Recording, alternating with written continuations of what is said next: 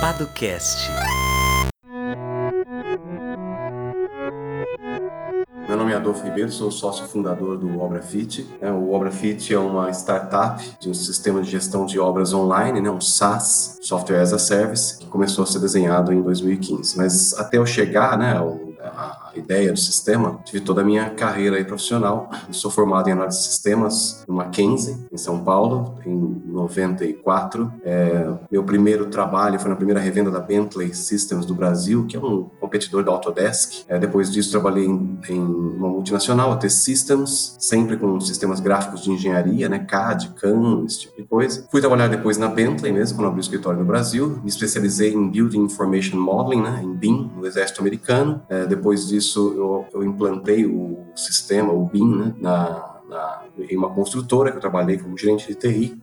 E durante esse período de gerente de TI, eu trabalhei como. Eu acabei desenvolvendo o ERP da construtora, né? participando do desenvolvimento do ERP da construtora. Saí dessa construtora, fui trabalhar em outra construtora, também ajudei no desenvolvimento do ERP no módulo de orçamento. E depois fui ser gerente de canais de venda da Graphisoft. Foi quando eu tive contato com muitas empresas de engenharia, arquitetura e construção e vi que essas empresas tinham uma realidade onde eles necessitavam fazer o gerenciamento de suas obras, mas não queriam instalar um ERP, ou não, a necessidade não era de ter um ERP ERP, e sim um sistema de gestão de obras propriamente dito. Daí que veio a ideia de criar o ObraFit. É, o ObraFit é um sistema bem simples, né, de gerenciamento, né, e atende especificamente esse público, né, de, de pequenos, de micro e pequenos construtores, engenheiros e arquitetos aí que, que trabalham diretamente na gestão de obras. Né. O sistema começou a ser desenhado em 2015, como eu falei, né, que eu acabei saindo dessa empresa, da, da.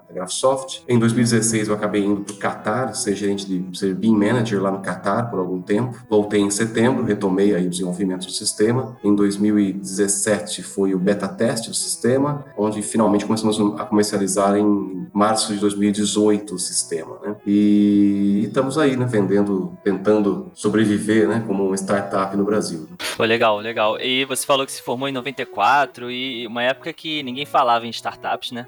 Hum, exato. no Brasil, que é super recente. E você teve uma carreira assim de certa forma tradicional e tudo mais. E pelo que você falou, a ideia ideia do Obra Fit foi surgiu assim diretamente por conta de uma necessidade de mercado, dá para dizer. Mas e essa, e essa inserção que você teve nesse ecossistema de inovação startup? É, o, o quão diferente você sente que é, é, as empresas tradicionais e as carreiras tradicionais para o que você tem hoje com, com Obra Fit? Você sente que é muita diferença ou nem tanto? É, enfim. Bom, com certeza. É, eu, na época que eu resolvi desenhar o sistema, né, eu fui procurar ler um pouco sobre startup e eu li um cara que chama Matt Montenegro, que é o Barba Ruiva, né? Vida de Startup também. E lá eu vi, eu li exatamente aquilo que está acontecendo hoje em dia comigo, né? Um, um, empreendedor de startup no Brasil tem altos e baixos. Então, um dia você acorda querendo matar um leão. E no mesmo dia você vai dormir com incertezas de como você vai pagar suas contas no final do mês. Não só as contas da empresa, mas as contas pessoais, né? Eu venho de praticamente 25 anos de CLT, carteira assinada, salário, plano de saúde, férias e tudo mais. E aí me vi de três anos para cá tendo que pagar as minhas contas aí com dinheiro contado, né? E mantendo a saúde financeira da empresa, né? É, a gente tem uma perspectiva boa, né? senão não teria entrado nessa, claro, né? Mas é sempre é sempre diferente, né? Quando você empreende sem nunca ter empreendido antes e nunca ter desenvolvido um negócio do zero antes, né? Com certeza foi um, é um desafio, está tá sendo um desafio, né? Mas é, como eu falei, a gente tem altos e baixos, né? Se não fossem fossem as, as, as os conselhos aí ou as, ou as percepções de, de clientes dizendo falando muito bem do sistema, é, a gente não teria até agora mantido a empresa. Legal. Acho que vale a gente falar primeiro, para quem não é da área, né? Qual a diferença entre um ERP, que acho que muita gente já ouviu falar, e um sistema de gestão, né? A diferença, e também depois falar em que estágio está a obra FIT. É, vocês já passaram por incubação, aceleração, não, estão buscando investimento, já receberam? Acho que essa jornada aí é, é legal do pessoal saber. Né? Um ERP é um sistema que controla toda a empresa, né? É, desde o desde contas a pagar, a receber, RH, então seria um SAP é o mais famoso aí, né, da, da, do mercado, e Boeing utiliza, Bombardier, entre outros aí. É, e um sistema de gestão de obras foca apenas na gestão da obra, né, especificamente em contas a pagar, em contas custos diretos e indiretos da construção em si. Tá? É, traçando um comparativo aí, seria a mesma coisa que falar sobre um CRM que cuida, que cuida dos, do dos contatos, da relação da empresa com seus, seus leads e prospects, por exemplo, que é focado exclusivamente no relacionamento do, dos clientes, com, do, da empresa com seus clientes, e um ERP que trata de, do todo, né? Que pode ter inclusive um CRM incorporado dentro dele. Tá? O ObraFit, ele, como eu falei, ele foi lançado no mercado em começo de 2018, no começo de 2019 a gente teve o nosso break-even, ou seja, os sócios pararam de investir, né, de tirar dinheiro do bolso para investir no sistema, ou seja, o sistema já paga tanto o marketing quanto as correções de bugs e as, os, o, as features novas uh, devem ser adicionadas a todo o sistema, né, como, como, como, como via de regra. É, e hoje a gente está em crescimento, a gente está em querendo aumentar, está né, tá no estágio de crescimento agora, está no, no ramp-up aí, vamos falar assim. Só que é, como nós somos nós somos uma, uma, uma, startup completamente bootstrap, a gente não tem investimento de, de anjo, não tem nenhum investimento de terceiros, né? não participamos de nenhum programa de aceleração até agora. Então a nossa curva de, de crescimento é aquela curva taco de, de hockey que a gente fala, né? É, uma, é um crescimento linear, mas pouco acentuado, né? E com isso a gente tem uma, uma, uma tem um lado bom e um lado ruim disso, né? O lado bom é que a gente consegue definir a estratégia que a gente quer para o sistema, ou seja, eu, eu defino, né, para onde o sistema vai, né? Seja nas, no nosso roadmap, né, adicionando novas features, é... mas por outro lado também o nosso crescimento não é tão tão tão rápido quanto gostaríamos que fosse, né? É, o Obrafit, eu falo sempre que nós gostaríamos porque sou eu e mais dois sócios, né, na, na empresa. Uhum. Legal. É, e essa decisão, assim, essa decisão, não sei se é uma decisão na verdade ainda, né? Uhum. Mas quanto ao recebimento de investimentos, vocês decidiram, optaram por continuar do Bootstrap ou foi uma coisa que aconteceu com o tempo, acabou não rolando investimento e aí vocês, ah, vamos manter assim então? Como é que foi? Olha, a gente não tem uma procura é, ativa é, de investimento. É claro que a gente já participou de duas, de, de alguns programas, fomos, fomos pré-selecionados até alguns programas de aceleração, chegamos nas últimas fases aí de seleção. Porém, né, até um tópico que eu acho que vocês devem tocar aí, não só comigo, mas com outros outras entrevistas, né? O que eu senti, né, quando, quando você vai para um, uma, uma, um desses programas de aceleração bem é, mais, mais populares, ou mais em vogue, vamos falar assim, é, que o pessoal procura muito mais uma solução é, popular, né, ou que, de um assunto que seja mais em vogue, como inteligência artificial, uhum. ou é, internet das coisas, coisas e deixa de lado um pouco as soluções que tratam de problemas do dia a dia. Um sistema de gestão de obra não é uma novidade. Né? A novidade do meu sistema de gestão de obras é que eu não faço a gestão de obras, a gestão do escritório de construtor ou do, do, do cliente meu. Né? Eu até falo que o ObraFit é um sistema de gestão de obra da porta do escritório para fora. Eu sempre entendi que esse público meu não quer um ERP, ele quer mesmo fazer a gestão de obra. Eles trabalham até hoje, têm, eles têm um negócio deles até hoje, prosperando, fazendo a gestão própria de conta, de pagamento de contas, de funcionários funcionários de, dos escritórios, contas indiretas, e fazem a gestão de suas obras. Né? E o que eles procuram, na verdade, é um sistema, é alguma coisa para auxiliá-los na gestão de obra. Né? Essa é a minha visão. Outra, outra, outro diferencial do sistema é que o sistema é muito simples. Né? É, se você for, for atrás de um Cienge, um Ciecon ou outros softwares de gestão que são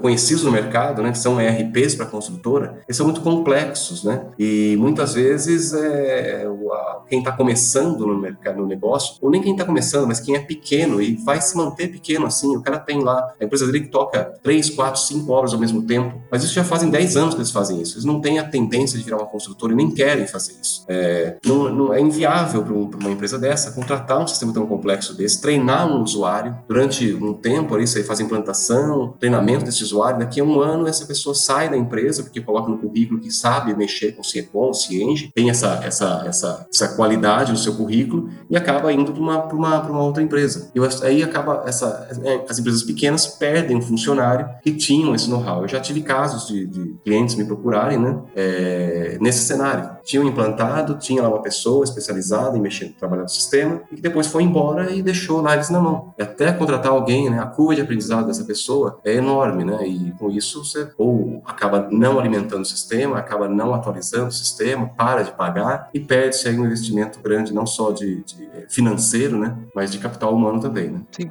com certeza. Isso acho que até dá pra fazer um paralelo com o que a gente enxerga na advocacia, que acho que ah, legal. nesse sentido aí também de desse sistemas que não são muito funcionais e que você precisa de muito, muito treinamento para conseguir utilizá-lo. É, e, e, algumas coisas têm surgido para cuidar mesmo dessa parte interna do negócio, mas na hora do, da pessoa prestar o serviço dela, que fazendo um paralelo com a obra, né? Acho que seria mais ou menos isso. Não existem soluções tão boas assim. É, talvez seja uma questão né, do mercado que não, não se atentou para essas possibilidades. É. E o mais cruel, né, no meu caso, o mais cruel é o seguinte, né? É, eu tenho concorrentes, claro que eu tenho concorrentes, é, entre eles o Obra Prima, que é um ótimo software, Veja Obra. Esses sistemas, a maioria deles tem o mesmo pecado, na minha visão. Eles querem ser um ERP, então tem uma, um nível de complexidade alto, tá? É, então, um dos meus concorrentes, ele foi comprado por uma empresa grande, né? A partir do momento que eles atingiram um certo nível de usuários. Eu já, já cheguei a ser sondado por uma empresa grande, que é uma das fabricantes dos, dos maiores ERPs de, construtor, de construtoras, e ele me falou que a única, a única coisa que não atraiu eles para comprarem o Grafite foi o número pequeno de usuários ainda, né? Por que que eu, aí vem a, a grande questão, né? Por nós termos bootstrap, o nosso investimento de marketing é muito reduzido. Uhum. A gente sabe muito bem que se você duplicar o número de o investimento em marketing, não quer dizer que você vai duplicar o número de assinantes, com certeza, tá? Mas com certeza aumenta também a, a, o número de, de, de leads, prospects para você ter mais assinantes. E eu já ouvi mais do que uma vez, né? Não só no, nesse mercado que eu estou agora, startups, mas quando eu trabalhava em multinacionais né? Muitas vezes o que importa não é nem a solução, muitas vezes, muitas vezes o que importa mesmo é o marketing, né? Você pode estar vendendo uma, um produto muito bom, mas sem marketing, né? Sem, sem o público conhecer o produto, não adianta nada, vai vender pouco. Agora, você pode ter um produto inferior, só que sendo muito bem difundido, é, ele, a tendência é de ele ter, vender mais, não só vender mais, como dominar, até dominar o mercado. Uma questão apenas de ser mais fácil, do, de mais, tá chegando mais fácil ao público. E, infelizmente, muito do, do muito do, do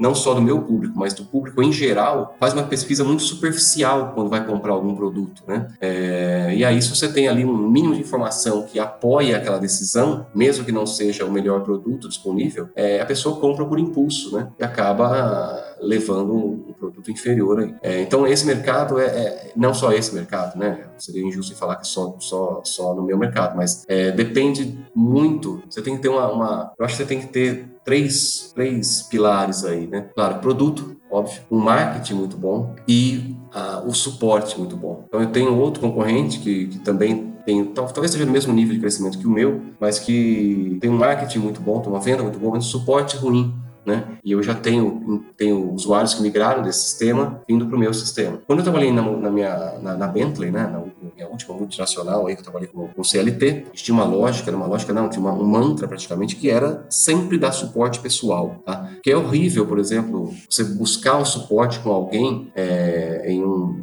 um software qualquer de, uma, de um grande fabricante você não conseguir nunca falar com alguém. Você sempre está entrando no central de ajuda, é, procurando perguntas ali no, no, no, central de ajuda que, que respondam àquela sua necessidade e às vezes não, não, não te atende. Você no final você tem lá essa pergunta, essa resposta foi útil, sim ou não? Você responde não, você não tem o um contato de ninguém e fica por isso mesmo. Né? É, então a, a, o Obra Fit tem, a, tem nós temos a, a missão, uma das minhas, das minhas missões é, mesmo que a Obra Fit cresça, eu vou manter o suporte pessoal. Pode não ser o suporte pessoal que tem hoje, né? Se você pegar o, o, telefone, o celular no site nosso, é o meu celular, é a minha conta do, do, do, do, WhatsApp, é a conta do fundador. Então você vai falar diretamente com quem idealizou o sistema. Mas isso vai ser mantido mesmo que se que a gente aumente muito aí o número de clientes, né? É, eu quero manter essa, essa, essa filosofia né, da empresa. Legal. É, indo até na contramão do que nós temos visto no mercado como um todo, né? Sempre já acaba esbarrando em robôs, em chatbots e assim vai. Tem uma startup, Exato. uma startup aqui em São Caetano que ela vai nesse mesmo sentido. Eles trabalham com esse relacionamento com o cliente, né? Estão desenvolvendo lá uhum. um, uh, toda uma solução e tudo mais, mas que vai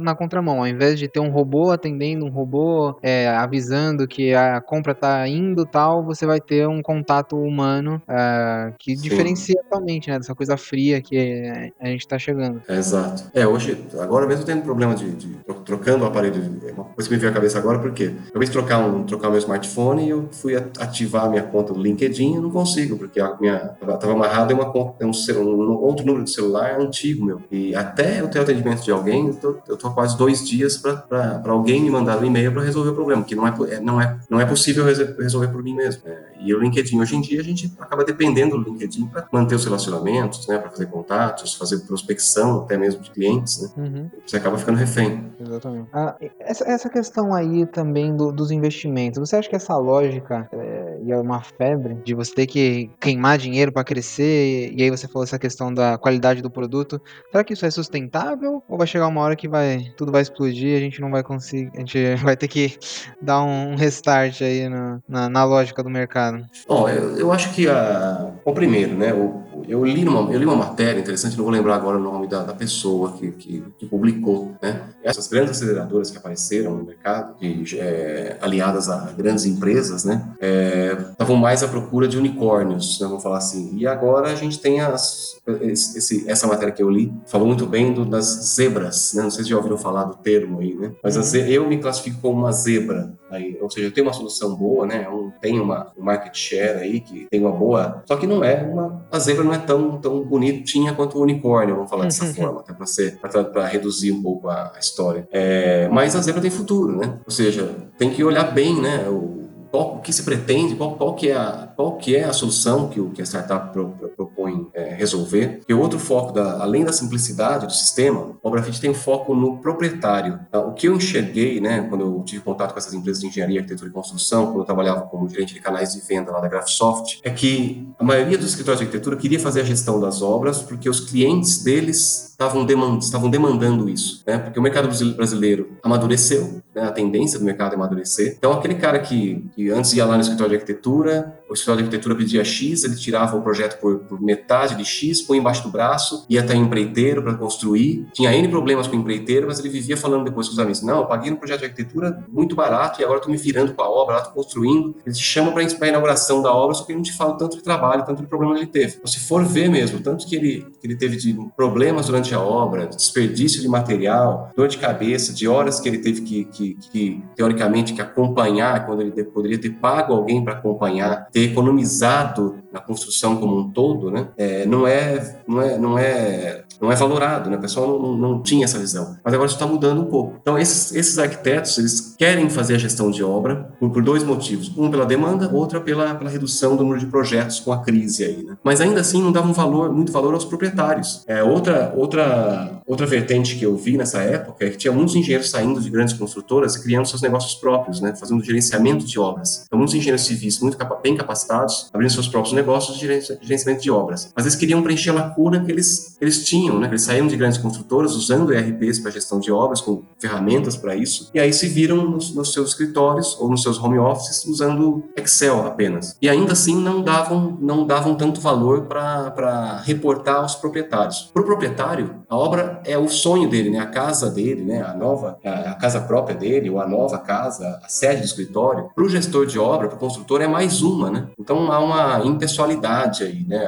Parece que o proprietário é a parte mais fraca, é o elo mais fraco do, do processo, enquanto deveria ser o mais forte, né? Então, o, além do sistema nosso ser simples, a gente tem o foco no proprietário. Então, só para você ter uma ideia, um, um dos meus concorrentes, é para você compartilhar dados com os proprietários, você tem que assinar o plano mais caro deles. No meu caso, qualquer um dos meus planos, até o, desde o plano de uma obra só, até o plano mais caro, até 20 obras sendo geridas ao mesmo tempo, é, você tem todas as features disponíveis, todas as funcionalidades estão disponíveis, né? É, então, só que não, não, sei o quanto que isso, eu, eu vejo isso como uma, uma falha, eu acho, do mercado. Um dos meus sócios até fala, né? E por coincidência ele é advogado também. Legal. A gente está vendendo conceito, e vender conceito é difícil. Então você, coisa de 5, 6 anos atrás, né, você vender bicicleta elétrica, por exemplo, ou até mesmo carros elétricos, é uma coisa inimaginável, né? E hoje em dia a coisa está mudando, a tendência está mudando, né? Você tem uma maior procura pela, pela, pela, pela, por algum meio de locomoção movido a eletricidade, seja patinete, bicicleta ou carros elétricos, né? É, mas ainda assim é uma, é uma é uma briga desleal, né? Porque, no meu ver, eu acho que deveria, os, os incentivos do carro elétrico deveriam ser muito maiores, né? E acabar com a dependência de, de combustíveis fósseis, por exemplo. É, eu mesmo, por exemplo, tenho um carro, claro, a combustão, mas eu uso só etanol. E não é a maioria que pensa assim, né? Gente, se todo mundo usasse etanol, com certeza o preço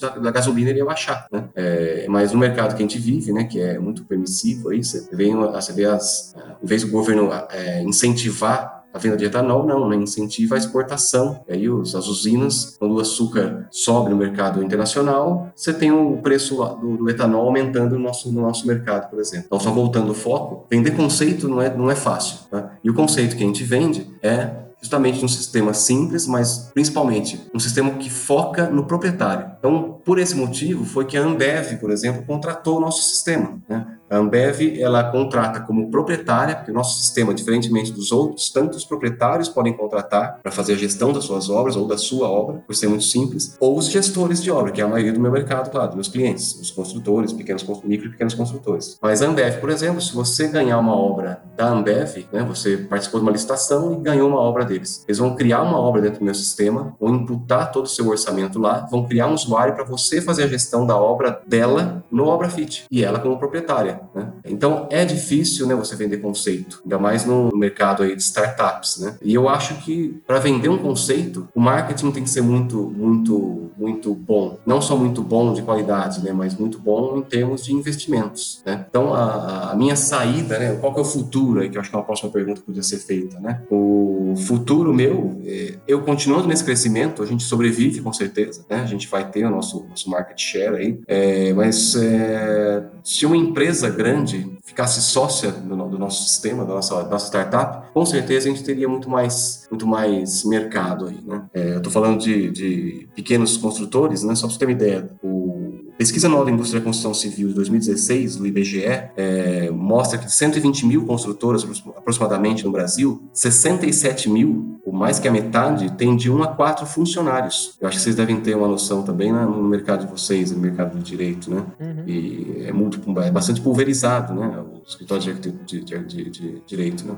É, com certeza, assim, a gente acha que é comum a gente, por exemplo, você falou aqui do, dos escritórios de advocacia, né, das empresas que prestam assessoria jurídica, e é muito comum que a gente gente acha que se resume aos grandes escritórios, né? Que é, uhum. são os mais famosos, mais conhecidos, mas a gente tem uma massa aí de um milhão de advogados no Brasil. Uhum. Esse tipo de escritório aí é minoria e que provavelmente vai mudar muito agora também. Se você pensar que a gente está automatizando diversas, né, diversas tarefas no meio Sim. jurídico e que você tem um monte de software que vai substituir os advogados, enfim, que tem um trabalho mais mecânico e tudo mais, e vai, vai mudar de forma bem abrupta assim o cenário, né, da advocacia no país, como está sendo também nesse seu caso, né? E eu acho que seria legal também você falar um pouquinho sobre a questão da, do ecossistema de startups. Então, você é de Bauru, né? Então, isso. é contar um pouquinho pra gente, assim, como funciona, como é o ecossistema daí, o quão desenvolvido é e o quanto te ajudou também, ajudou a Obra Fit a se desenvolver aí nesses últimos anos, né? Desde 2015. Tá. Bom, é... como eu falei, eu, quando eu comecei em 2015, eu morava em São Paulo ainda, tá? Então, fiquei em 2015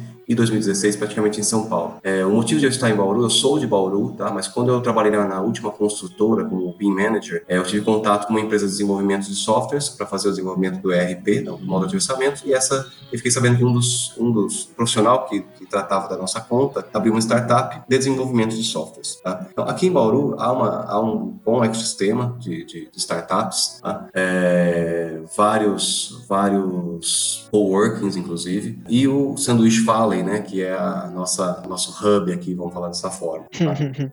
É... é... Acho que vale falar por que Sanduíche Valley, né? Quem não é, Isso, é. Do, do estado é. de São Paulo, né? O Seta, por exemplo, é, é do Rio de Janeiro. Então... Isso, o Sanduíche Valley porque Bauru, né? O, Bauru é famosa pelos, pelo lanche do mesmo nome, né? E, e, esse lanche foi criado em São Paulo por um bauruense que é, criou o lanche, é, trabalhava na construção linha férrea, e quando ele, voltou, quando ele terminava o dia, né, ele ia numa uma, lanchonete famosa aí de, aí de, de, de São Paulo e, e, e pediu para o chapeiro, ó, faz um lanche dessa forma, né, que é eu até posso dar, falar da receita um pouquinho, mas é bife, tomate, picles e queijo derretido no pão, no pão de água, né? No pão d'água que a gente fala, pão francês, né? Tem, tem vários nomes aí no Brasil, né? E aí o pessoal gostava do lanche e chegava na mesma lanchonete e pedia, olha, eu quero um daquele igual ao do Bauru. E aí ficou famoso é. pelo, pelo lanche Bauru. Então o Bauru, uhum. Bauru não é presunto, queijo e tomate, né? É um lanche muito mais, muito mais elaborado. Aí. Então é por isso do nome Sandwich Valley, né? É, da conotação aí referente ao nosso, ao nosso famoso lanche Bauru. Aí. Então a gente tem algumas fintechs aqui em Bauru, é, Construtec, imagino que seja só a minha, tem uma outra também, mas é numa cidade próxima aqui, Lençóis Paulista, que pode se dizer na mesma região também, é, é, que faz a parte de cotação de insumos, é, entre outras, né? É, nós estamos associados a um desenvolvedor de software, que é a Firework, e ela também tem uma outra startup muito interessante, que é a Salus, que é para consultas, né? Eles fazem a otimização de agendas de médicos, né? É quase, quase uma concorrente aí de sistemas de saúde, né? Desses planos de saúde aí. Uhum. Mas o, aqui em Bauru temos o incentivo do, do, do Sebrae também, é, que é muito forte aqui em Bauru e região, e diversos eventos, né, é, anuais aí, inclusive a, tem uma iniciativa boa da Unesp também aqui de Bauru, então é um, é um, é um ambiente bem propício ao desenvolvimento. Legal, é... mas aí como se dá a organização do ecossistema, né, porque às vezes existe uma, uma grande discussão. Como é que deve ser organizado? Uh, tem que ah, formalizar ah, ou não? Como vocês têm feito isso? Tem uma, uma instituição que acaba puxando mais? A gente sabe também que o Sebrae tem, como você bem disse, tem essa função aí de fomentar bastante, né? Como vocês têm, têm se organizado nesse sentido? Bom, eu não sou um, eu não posso, eu, dos nossos três sócios, eu sou o único que fica 100% é, focado no, no no sistema, tá? Então meu tempo é bastante, bastante disputado, é bastante bem, bastante tomado pelas atividades, tá? É, eu participo, nós participamos de um grupo, claro, de, de WhatsApp, onde existem muitos participantes, tá? E, mas principalmente tem uma, tem, tem algumas entidades, eu não lembro o nome para citar o certo para você, o dos nossos do, do, dos, da entidade que a gente tem aqui, mas tem uma entidade que é que apoia bastante as iniciativas nossas. Eu estou tentando lembrar nosso nosso o nome dela aqui, mas não estou conseguindo. A gente tem um evento que é o Bauru Innovation Day que corre, corre todo ano. Ele reúne iniciativas do Brasil inteiro e fazem a, fazem esse evento. É, e é isso, eu não sou a pessoa mais indicada para falar especificamente do ambiente, do, desse, das, das, do ecossistema como um todo, mas é, eu sei que há uma iniciativa grande entre vários, vários proprietários de startups aqui na região, tá? Como eu falei, né, um desses, um desses é essa que promove o evento nosso, que é o Bauru Innovation Day, e, mas é só que eu posso, posso é, é, acho que é legal a gente falar um pouquinho, assim, para finalizar essa parte, sobre essas questões jurídicas, né? Acho que é muito comum a gente ter, enfim, a gente conversa com muitos empreendedores, seja de startup, pequenas e médias empresas, até investidores, e a gente vê que a preocupação com as questões jurídicas, ela varia muito, assim. É, no geral, as pessoas acabam se preocupando mais quando acontece um problema, efetivamente. Então, a parte de prevenção jurídica é uma parte ainda que o pessoal deixa a desejar, e faz parte até porque, como você mesmo disse, pô, o pessoal tá começando sua startup, tá no bootstrap, tá se preocupando em conseguir investimento, e conseguir é, grana para marketing, vendas, etc., acaba deixando o jurídico de lado. Queria saber no caso de vocês, como é que foi? Você já adiantou que você tem um sócio advogado, isso Exato, deve ajudar é. bastante. então Bom, acredito que desde o início. Vamos lá. Bom, é, a primeira preocupação nossa, por eu ter vindo da indústria de software também, né? A primeira preocupação, a, a escolha dos sócios, acho que é uma coisa que eu acho interessante, até vocês tocarem, não só comigo, mas também, já que só, só dando uma desviada para o assunto, é, eu escolhi meus dois sócios por serem amigos meus de infância aí, tá? E claro também por causa do perfil. Eu não tenho o perfil do meu, do meu sócio que é engenheiro, que é muito, muito mais é, prático. Ele foi um, ele foi um, na época ele era, era, dire, ele era diretor de uma, de uma grande, de uma grande empresa aqui perto da minha da região, na parte de manutenção, de produção. E um outro advogado, que é o Maurício. E o Fábio, que é o meu sócio, que é, que é advogado, que ele, ele, ele também tem um, tem uma, um perfil, tem um QI quase 200, eu brinco, né? Ele entende desde plantação de plantação de mandioca lançamento de satélite, a gente brinca, tá? e então a minha primeira preocupação quando eu quando, eu, quando a gente foi, é, depois de criar a solução, desenvolver o site né, e tudo mais, foi os, foram os termos de uso. Tá? Então, ele fez a redação dos termos de uso, como, como vocês, meus advogados, sabem, né, no mundo nada se cria, né, tudo se copia. É claro que a gente pegou uma base, né, alguns termos de uso que eu já eu li previamente para discutir com ele e a gente montou o, o nosso termo de uso. Assim como a, a política de, de utilização de dados, né, que agora é a última, a última o último assunto em vogue aí, né, que envolve as startups e empresas de do, todas as empresas de informática, né, quanto ao uso dos dados dos seus clientes, né. Então a gente, já teve essa preocupação de início. Eu acho que a maioria faz isso que você falou mesmo. Já a preocupação maior é técnica primeiro, né, depois é, pô, agora eu tenho produto, legal, e agora eu vou vender.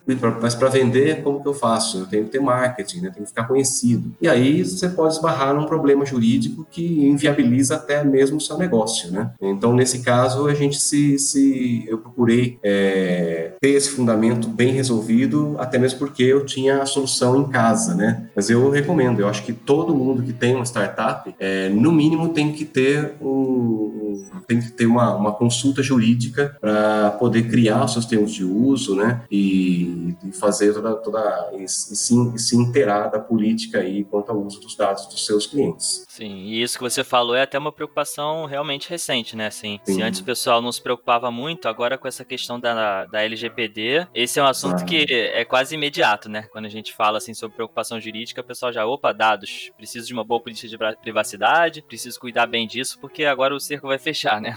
Exatamente. Então, quando você, você cadastra no meu site é aquele convencional, né? Criando sua conta, você aceita nossos termos de uso, e você tem acessível lá os termos de uso muito bem elaborados. E no nosso site também, é claro que você tem lá no rodapé do nosso site um acesso à política de privacidade que, que toca justamente no, no, no, no, quanto à utilização dos dados dos, de terceiros. Né? É, e isso é uma coisa que você que é, o pessoal acha que, putz, isso aqui você escreveu uma vez isso e pronto, não precisa, se, não precisa se preocupar mais. Não, eu acho sempre interessante estar se atualizando, estar, estar coberto aí de uma segurança jurídica, né? É, assim como, e o pessoal pode não dar muito valor, acha, não, vou consumir, meu primo é advogado, sei lá. Eu acho que é um, é um, é um, é um ledo engano achar que não deve contratar um profissional de advocacia, pagar um serviço de advocacia para se calçar, né? Para você ter garantia que você está fazendo a coisa certa. Um exemplo que eu dou, por exemplo, né? Quando a gente foi contratar o nosso sistema de cobrança, tá? Eu li bastante, né? Claro que tinham outros meios de pagamento mais baratos, mas hoje eu contrato a Cielo. Por quê? Se eu tiver algum problema de cobrança é, que eu tenha desenvolvido por, por mim, por exemplo, eu vou dar muita, muita brecha a processos, né? Também de, de, de, de ordem jurídica quanto à cobrança indevida ou a problemas de, de disponibilidade do serviço de, por causa de problemas de pagamento e tudo mais. Então a gente fez o quê? Falou, olha, eu prefiro pagar uma taxa, uma certa taxa, mas ter um sistema confiável. Da mesma forma que eu acho que as, na, na parte, da parte da, do suporte jurídico, né? Eu acho que toda startup que se preza, né, que quer crescer no mercado, uma, desde o início, eu acho que tem que fazer sim uma, uma consulta jurídica e se, se prevenir de eventuais problemas aí que venha, venha, venha a ter. Né? Não só não só quanto à atividade, né, mas também quanto a, a direitos autorais, né, tanto do, do, site, da ideia, logomarca e tudo mais, que eu acho que é uma coisa que o pessoal não se preocupa muito, mas é, é uma coisa que a gente também foi atrás. Nosso sistema, ele tem nosso site, né, se você procurar lá, você tem lá todo o copyright e tudo mais. Acho que é uma preocupação que todo mundo tem que ter. Legal, bom essa, essa visão aí de prevenção e tudo mais. Mas você acha que, assim, o seu caso é peculiar, né, ter um, um advogado no, entre os fundadores é sempre um, um adianto, mas você acha que a advocacia ela está preparada para atender esse, esse fluxo de inovação e de empreendedorismo que vem surgindo ou ela ainda é muito tradicional? Como você veio de um mercado um pouco mais tradicional, né, de grandes empresas, Sim. acho que dá para ter esse comparativo. Será que ela ainda está um pouquinho vivendo ali é, uns 20, 30 anos atrás ou, ou, ou não? A gente já está avançando bem? Olha, eu, eu descobri isso, eu, eu, por exemplo, eu acho que eu sou, eu, eu, eu vou, eu vou ilustrar um cenário típico, né? Minha família é uma família tradicional aqui de Bauru, no interior de São Paulo, e tem uns que nós, a minha mãe tem alguns imóveis, então tem uma empresa de contabilidade que cuida não só dos imóveis, mas cuida de todo, toda a assessoria jurídica dela. Então todos os impostos de renda são é um advogado da família que faz, né? E trata lá da, da, da toda a vida financeira dela. E também dos assuntos jurídicos. O filho desse advogado também começou a trabalhar no mesmo escritório. Então eu coloquei a contabilidade da empresa com eles, porque eu sou o sócio fundador que sou responsável no contrato nosso societário como administrador, né? Então eu preferi contar com o auxílio é, dessa empresa de contabilidade que eu conheço desde que eu, desde que eu me conheço por gente, que esse o advogado da família, um tio praticamente, não é tio, não tem laços sanguíneos, mas eu trato como tio, né? Mas quando veio a parte de justamente de criar o política de privacidade, termos de uso e tudo mais, eu tive que apelar para o meu sócio. Mesmo ele tendo tempo muito, a agenda dele muito, muito carregada, eu consegui que ele fizesse essa parte para nós, né? É, por quê? Porque eu vi que esse o rapaz, por mais que ele tenha, que ele seja mais novo do que eu, né? Eu tô, eu tô com meus 48 anos, não sou tão novo, ele tem, tem, ele tem 30 e poucos por aí. É, ele não se atualizou. Por quê? Porque é um escritório de advocacia familiar que ele entrou para fazer a mesma coisa que o pai dele vinha fazendo, né? Ou seja, não é um escritório, um escritório de advocacia que antenado, vamos falar assim, vamos usar um pouco do termo mais popular, né? Ele não, não ele não estava preparado para isso, com certeza. É, e também não vejo ele querendo se preparar para isso. Então, quando a gente foi criar a empresa, por exemplo, para selecionar o KINAI da empresa, atividade, ramo de atividade, eu tive que estudar bastante, né? Enquanto eu, quando eu estava abrindo a empresa com eles, né, eu, eu, eu imaginava que eles fossem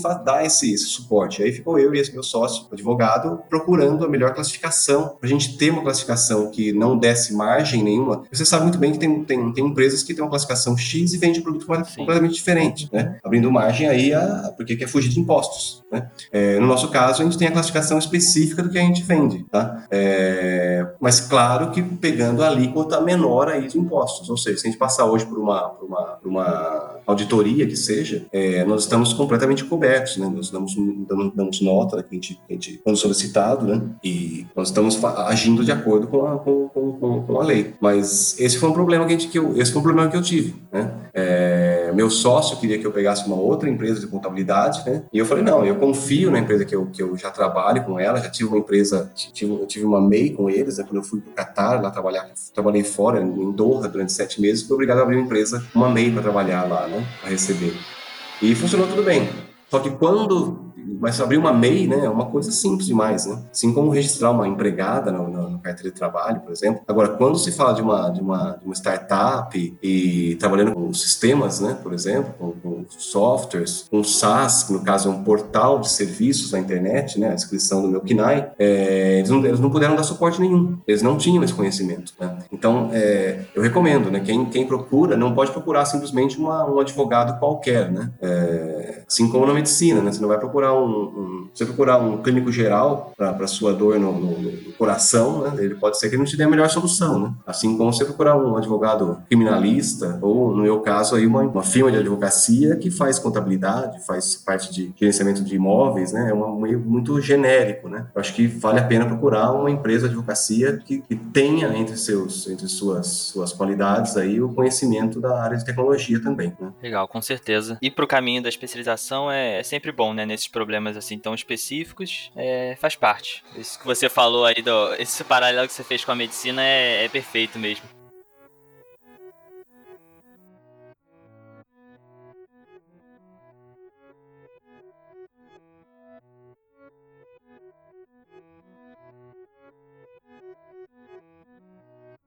Bom, é, um livro que eu li há um tempo e voltei a dar uma folheada, né, pra, porque eu, como eu falei, né, hoje eu sou a pessoa responsável por 100% das atividades da empresa. Então eu sou o CEO, sou o CTO, CFO, o que queira. Mas eu, o que mais necessitar. que mais necessitar. Então eu reli o Spin Sales, que é um livro de técnica de vendas, né, e atualmente eu tô, eu tô lendo Receita Previsível. É um livro que, que ajuda aí na criação de máquinas de vendas, né? Que é uma coisa que eu estou tentando implantar, né? Na verdade, tentando não, eu tenho a missão de implementar na, na nossa startup aqui. Porque eu, eu não consigo ser do...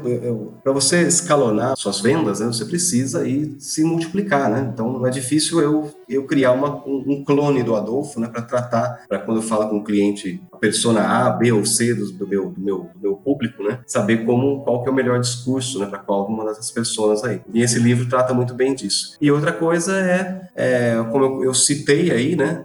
o Matt Montenegro, que é um cara muito bem conceituado. É, ele antes tinha uma, uma, um blog, né? O Matt Montenegro, e hoje em dia ele está aqui com a. Ele, ele é o responsável pelo Vida de Startup. Eu acho que é bastante interessante seguir ele. Matt Montenegro, é o Barba Ruiva aí, o Vida de Startup. Eu recebo sempre os mailings dele. O último que ele passou, o penúltimo, aliás, que ele, ele passou, deixa eu até filtrar aqui nos meus e-mails, é, acho que foi muito interessante. Por exemplo, é, o, o antepenúltimo de 6 de janeiro, o que um CEO fundador faz de verdade. Ele diz aí, desde escolha de sócios, guardião da cultura e valores da startup, é, escolha do time, corpo do fundador, visionário, não deixar o dinheiro acabar, enfim, até ou problemas como como resolver briga entre sócios e investidor. É, acho muito interessante a visão dele, que ele tem uma visão é, de fora, né? Aquela visão de um passo para trás, de ver o todo, né? Ele tem isso e os, e os textos deles são sucintos, né? Não é uma coisa que você, você precisa de resolver. É, é, é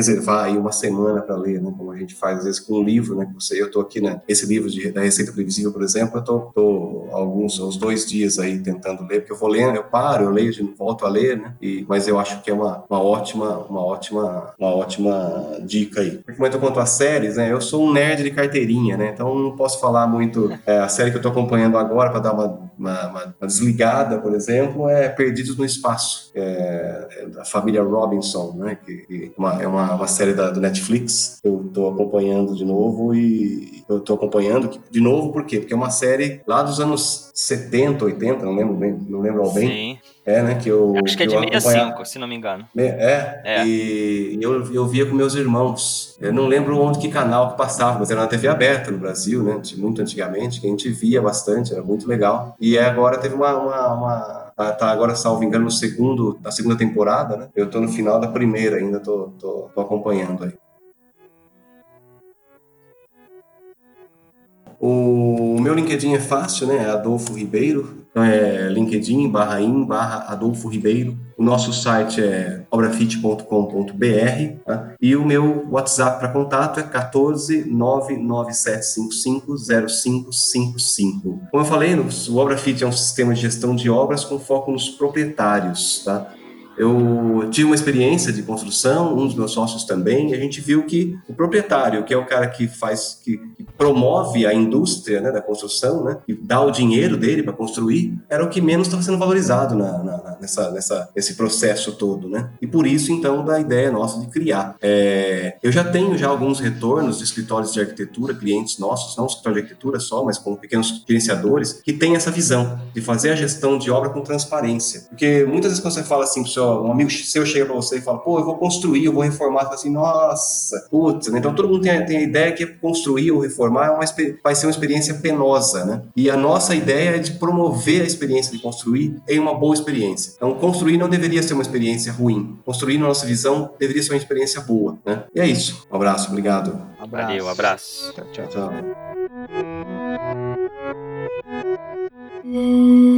Edição Guilherme Gadini.